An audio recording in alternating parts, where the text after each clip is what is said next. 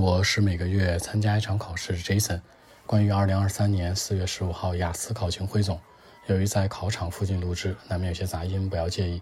首先，第一个方向听力，今天听力的变化量是最大的，它选择题目居多，尤其第一部分上来就是选择题，大家一定要注意，今天的听力难度非常大，这是之后考试的一个风向标。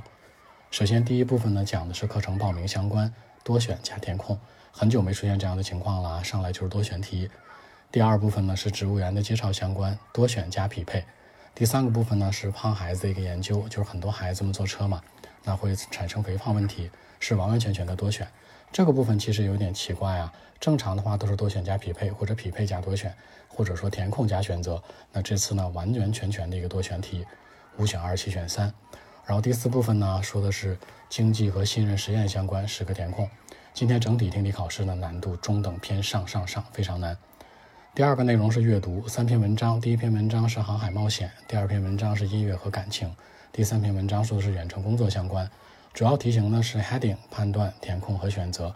整体来讲，三篇文章难度系数呢居中偏上一些。那就听力而言，其实它会更简单一些，它没有听力那么变态难。那大作文和小作文，先来说小作文。今天小作文出现了 mapping 地图题。然后讲的是呢，学校的一个 library school library，它五年前和五年后的一个对比。因为地图题呢，它是小众类题型，一定要写全面，它图上所有的信息都要写全。然后呢，它本身呢也是这样对比类的居多。过去几年和现在的一个对比，要把这个对比性写出来，还要注意时态。好，大作文，大作文原题这样说的：一些人认为呢，说交税啊，已经是社会成员当中每个人做的一个很足够的一个贡献了。而其他人觉得呢还不够，其实作为社会的一员，那还有更多的责任内容，对吧？并不仅仅是交税。讨论两者观点，这里面大家注意一下，作为每个个体来讲呢，两种选择，一个是只交税，还有一种呢是交税和其他。这个其他是什么？你用括号可以括起来。其他包括呢，可能为社会做一些免费的义工啊，做一些贡献呢，可能呢再去怎么怎么样。因为本身交税这事儿是一个强制性的，那一些义务性的一些 voluntary work，你可以给它带进来讨论。比如做社区的义工，每周工作几个小时，这样去讨论。当然，这个情况其实不太符合我们的国情，是吧？但这在欧美角度来讲，尤其是欧洲人的角度来讲是存在的。所以你站在这个角度分析，可能文章会更加具有说服力一些。所以说呢，你要按照我们的国情来写喽，就是只交税就是 OK 的。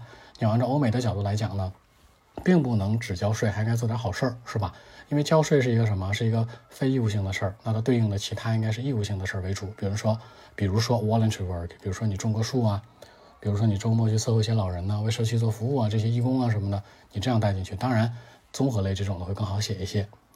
好，那更多的文本问题呢，微信 b 一七六九三九一零七。